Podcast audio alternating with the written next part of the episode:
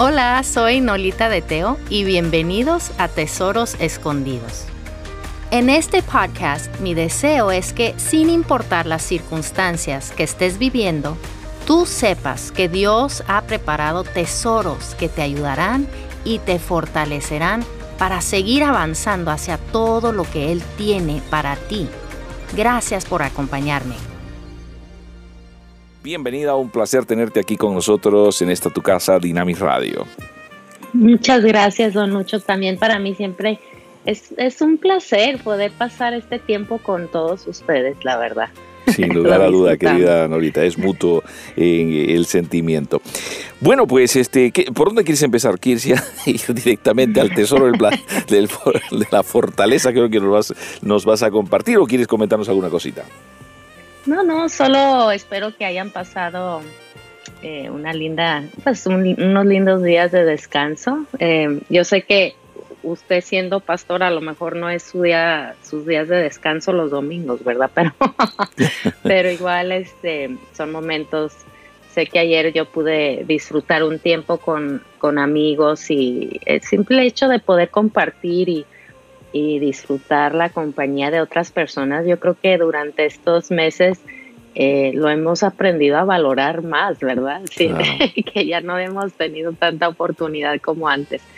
Pero sí es, es agradecerle al Señor esas, esos tiempos de estar en comunión con otras personas y este reconocer la fortaleza que traen, ¿cierto? Y, esa, esa fuerza que, y ánimo para seguir adelante en lo que la vida nos está brindando. Y yo era una, una, persona realmente un poco complicada para los abrazos, ¿sabes? Aquí lo tengo que confesar, desde luego, como el cuerpo spin, ¿no? En cuanto se acercaba a dar abrazos salían las púas. Y entonces eh, tuve en ese sentido dificultades, ¿no? Y realmente fue interesante que el Señor me llevó a una iglesia donde mm, realmente eh, la característica de, ese, de esa iglesia era el abrazo fuerte. Así que el pastor era un abrazón y abrazaba a todo el mundo. Abrace a 10 hermanos siempre era antes de, bueno, al finalizar el culto Así que ya sabes que al final no estaba nunca. Pero el Señor me empezó a tratar, oye, y al final terminé abrazando también yo, y al final me gustó el abrazo. ¿Qué problema tengo hoy? Porque hoy no nos podemos abrazar y de verdad que uno va extrañando estas cosas, ¿no? Ah, sí, la verdad que sí. Y, y mira que físicamente, fisiológicamente suceden muchas cosas cuando te eh, te abrazan. Y cuando tú abrazas. Entonces Es, es interesante, o sea, baja la presión sanguínea, te eleva tu sistema inmune, o sea, te sientes mejor porque libera hormonas eh, de las que te hacen sentirte feliz, o sea, es un montón de cosas porque Dios nos creó para estar en, en comunión unos con los otros, no nos creó para ser solitarios, pero yo creo que igual en estos tiempos de tanta, de tanto ajetreo, tanto, tanta actividad, eh, los meses que hemos tenido que como que bajarle a ese ritmo, eh, nos han hecho realmente poder valorar esos momentos, cuando antes a lo mejor lo hacíamos sin pensar y era ya como parte normal de nuestra vida y ahora podemos decir, oh, wow, eso realmente es algo que, que me ayuda, que me beneficia y buscar las maneras dentro de los protocolos, ¿cierto? Pero claro, claro. Eh, de, de, no perder ese contacto, ese, ese contacto físico, porque elimina muchas cosas negativas, como digo, fisiológicamente, emocionalmente, eh, es algo que, que realmente nos hace falta, pero y bueno, pude disfrutar de esos tiempos. Claro, siempre con nuestra familia es, es algo que, que disfrutamos, pero, pero pues doy gracias a Dios por esas oportunidades que, que, hay personas con las que uno realmente puede eh, estrechar esas, esa relación, esas pláticas, esas, ese cariño, ¿cierto? Efectivamente, y disfrutar, disfrutar de ese tiempo en familia, realmente es magnífico, sin lugar a duda. Así que esto, eh, tuve la oportunidad de ver una película que se llama Rocket Man, eh, que probablemente es la vida de John. Bueno, en la película lo dicen así, no, no he investigado más allá. y realmente es muy interesante esta, esta película porque tiene que ver precisamente, eh, por lo menos lo va expresando el protagonista que se supone que es Elton John, ¿no? es un actor, y que realmente es interesante, desde niño él quería que su padre le abrazara quería disfrutar del abrazo de un padre y el padre no le abrazaba, no le abrazaba el papá ni le abrazaba la mamá, al contrario, el papá y la mamá prácticamente le hacían sentir continuamente que él era un estorbo y que esa relación que no debería existir realmente se producía porque estaba él, ¿no? Y es interesante, eso marca prácticamente todo el perfil de, en su vida. Y al final hay un momento en el que realmente eh, hay como un perdonar a todas las etapas y los personajes de la vida y que perdona a su padre, a su abuela y a todos sus familiares y por último termina dándose un abrazo a sí mismo, ¿no? Como perdonándose también por el hecho. La verdad que es muy interesante esto, ¿no? Y me ha, me ha llamado mucho la atención y ahora me he acordado con respecto al tema de esto, ¿no? Tan necesario ese contacto y tan interesante que puede llegar a marcar la vida de un niño, eh, Nolita. Así es. Bueno, yo y, y con este último comentario. sí, pues. siempre, siempre la, la, plática muy interesante, pero me recuerda algunos estudios que yo estuve, este, eh, bueno, no los hice, sino que los estuve leyendo.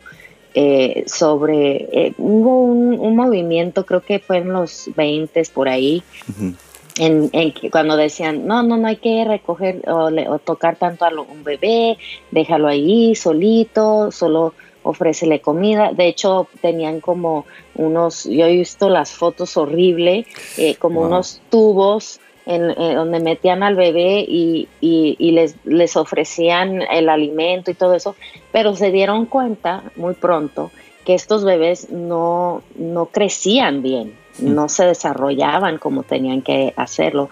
Y, y a, a, raíz de esto, casi por accidente se, se dan cuenta los doctores que lo importante que es de para un bebé desde recién nacido tener un toque físico, el toque físico de otro humano. Y hoy en día eh, yo he tenido amistades que, con un bebé eh, quizá que viene muy pronto, tiene problemas y nace y se tiene que quedar en la incubadora algunos días, pero ellos piden a los papás que vengan y toquen a los bebés, aunque no los pueden tomar a veces lo, hasta los ponen solo en los brazos de los padres, así ya todo conectado con tubería y todo lo demás, pobrecitos.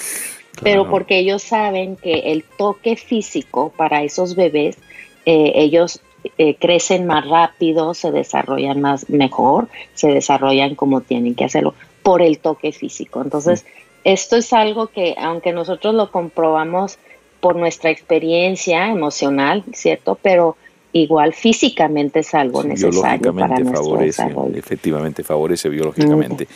Pues realmente interesantísimo, como siempre, quería Nolita, el comentar y hablar sobre estos asuntos contigo y que nos aportas también.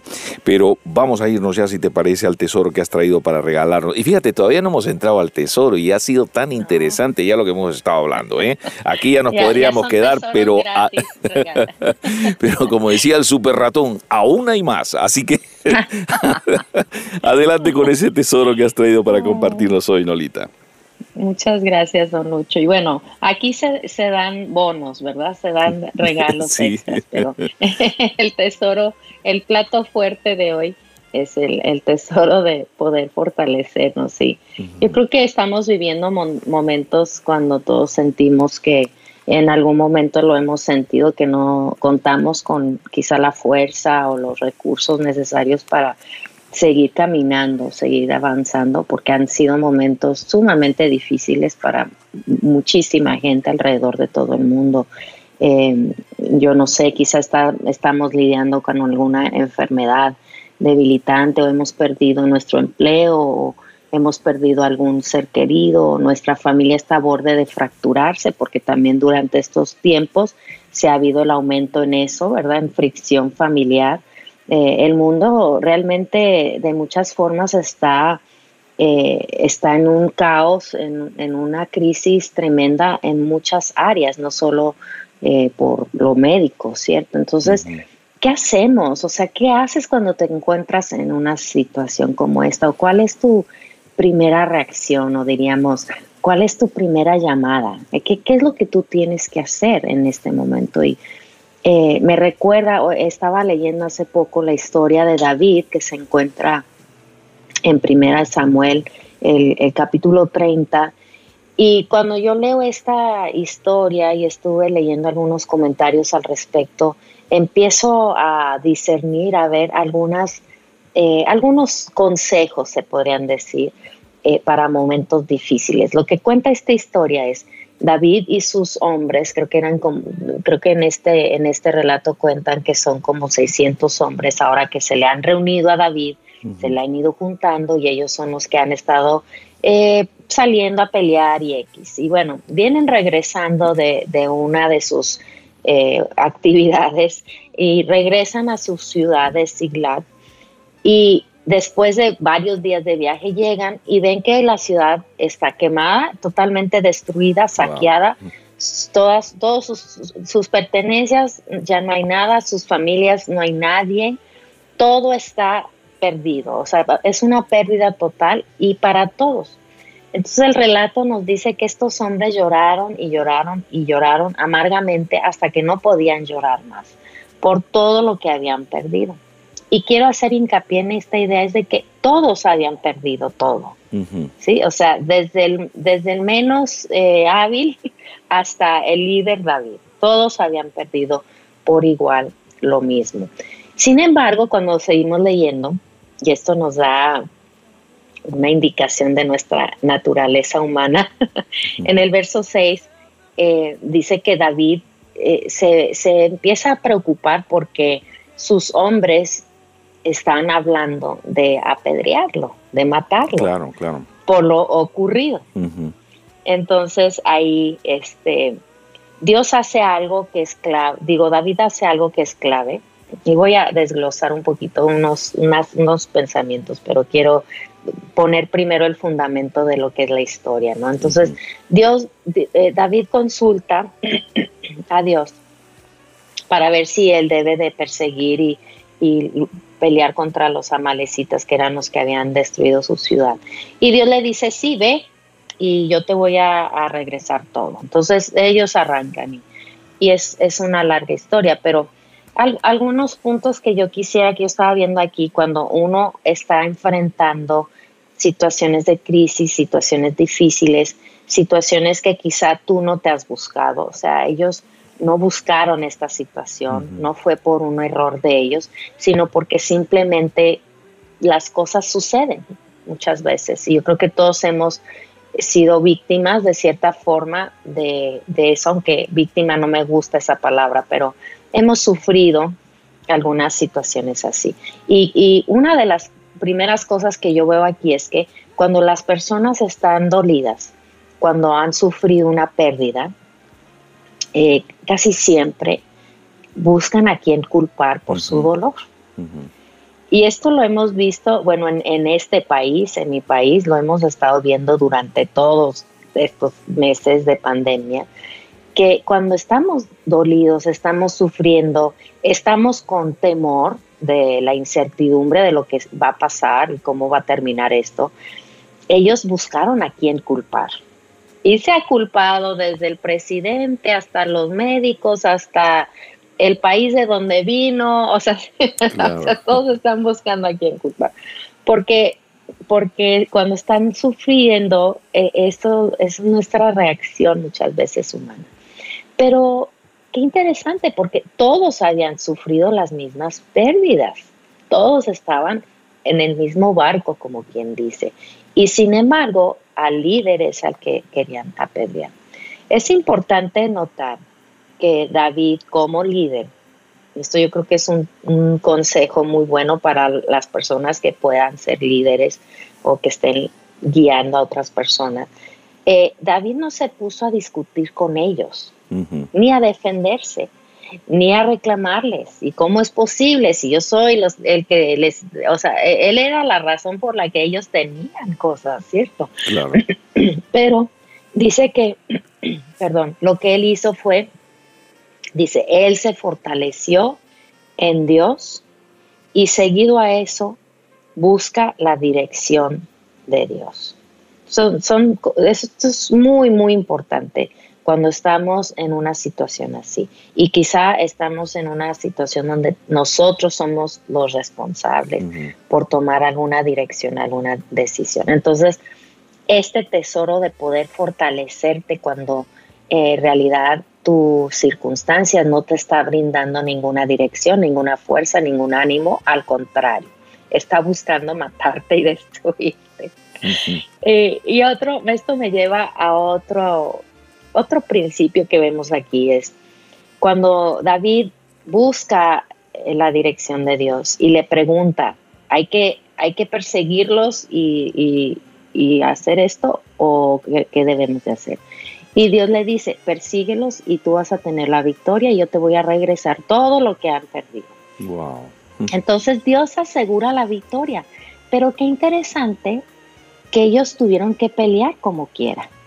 ¿Verdad? Estos hombres los persiguieron exhaustos, cansadísimos, por fin los alcanzaron y, dice que la, la, pelea duró más de un día entero en lo que ellos estaban peleando y, y, conquistando a los. Entonces, después de, de, mucho trabajo, o sea, Dios nos promete victorias, Dios nos da promesas, pero a ellos, a nosotros, nos toca trabajar, nos toca luchar, nos toca cansarnos muchas veces, pero siempre con ese fundamento de esperanza de que tenemos a dónde recurrir, ¿cierto? Cuando yo me siento que ya, mi, ya la pila se me acabó, primero duerme y come bien y después métete con el Señor y recuerda las promesas que Él te ha dado.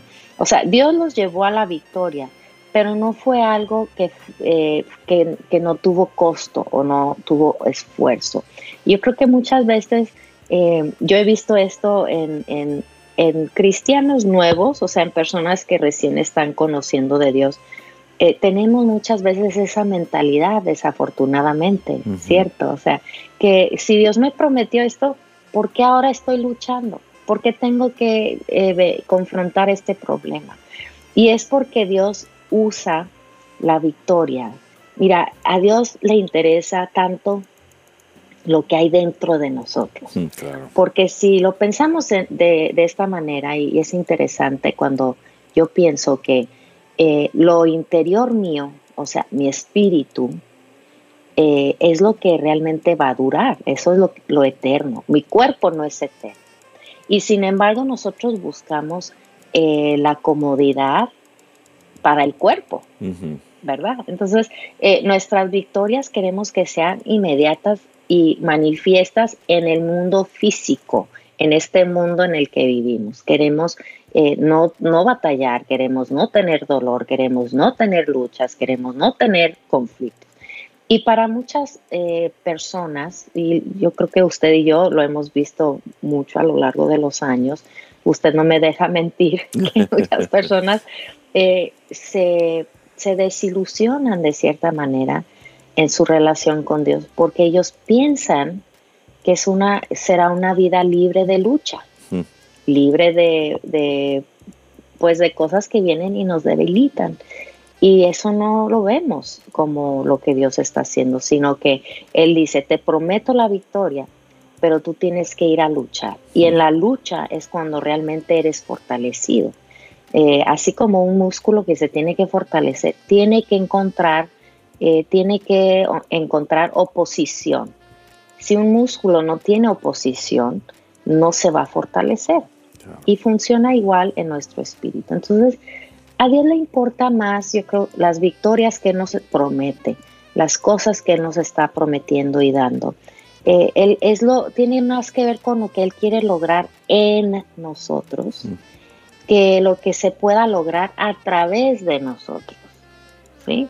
O sea, eh, a él le interesa más lo que hay en tu interior que lo que hay en tu exterior.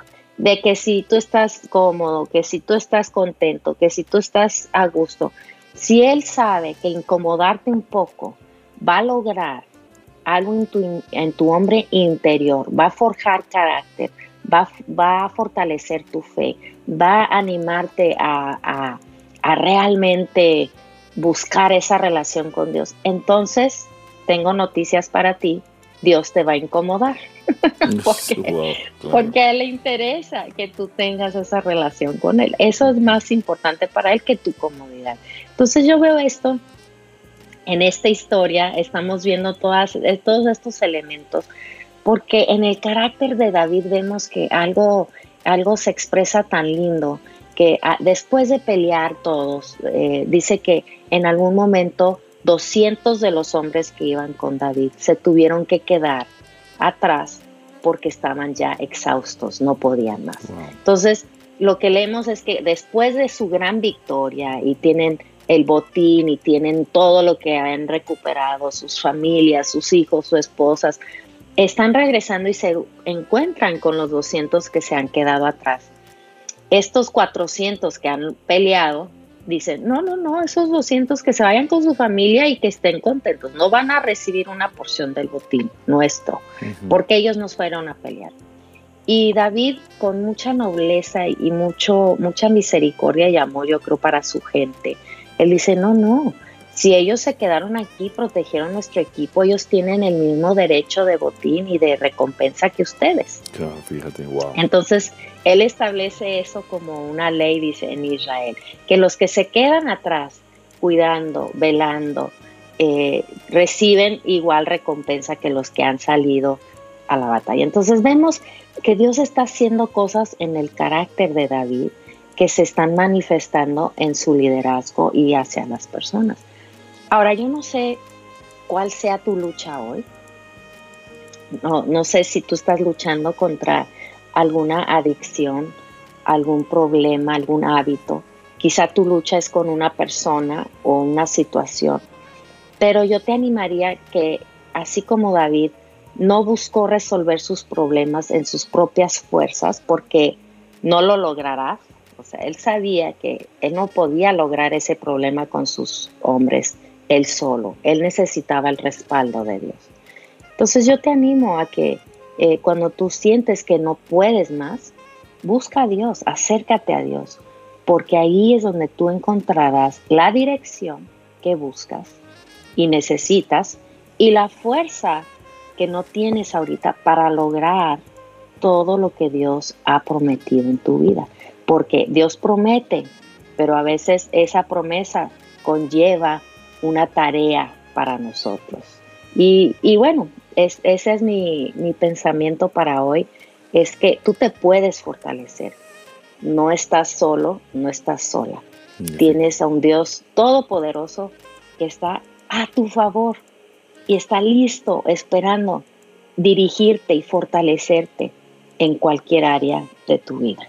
Excelente, realmente. Hay que tener esa visión y cambiar un poco el chip a veces porque el problema no está en Dios, el problema está en nosotros y cómo estamos observando realmente a veces las cosas. Querida Nolita, estamos a un minuto eh, de finalizar, así que lo que ya tengas en tu corazón y para que hagas el cierre pertinente.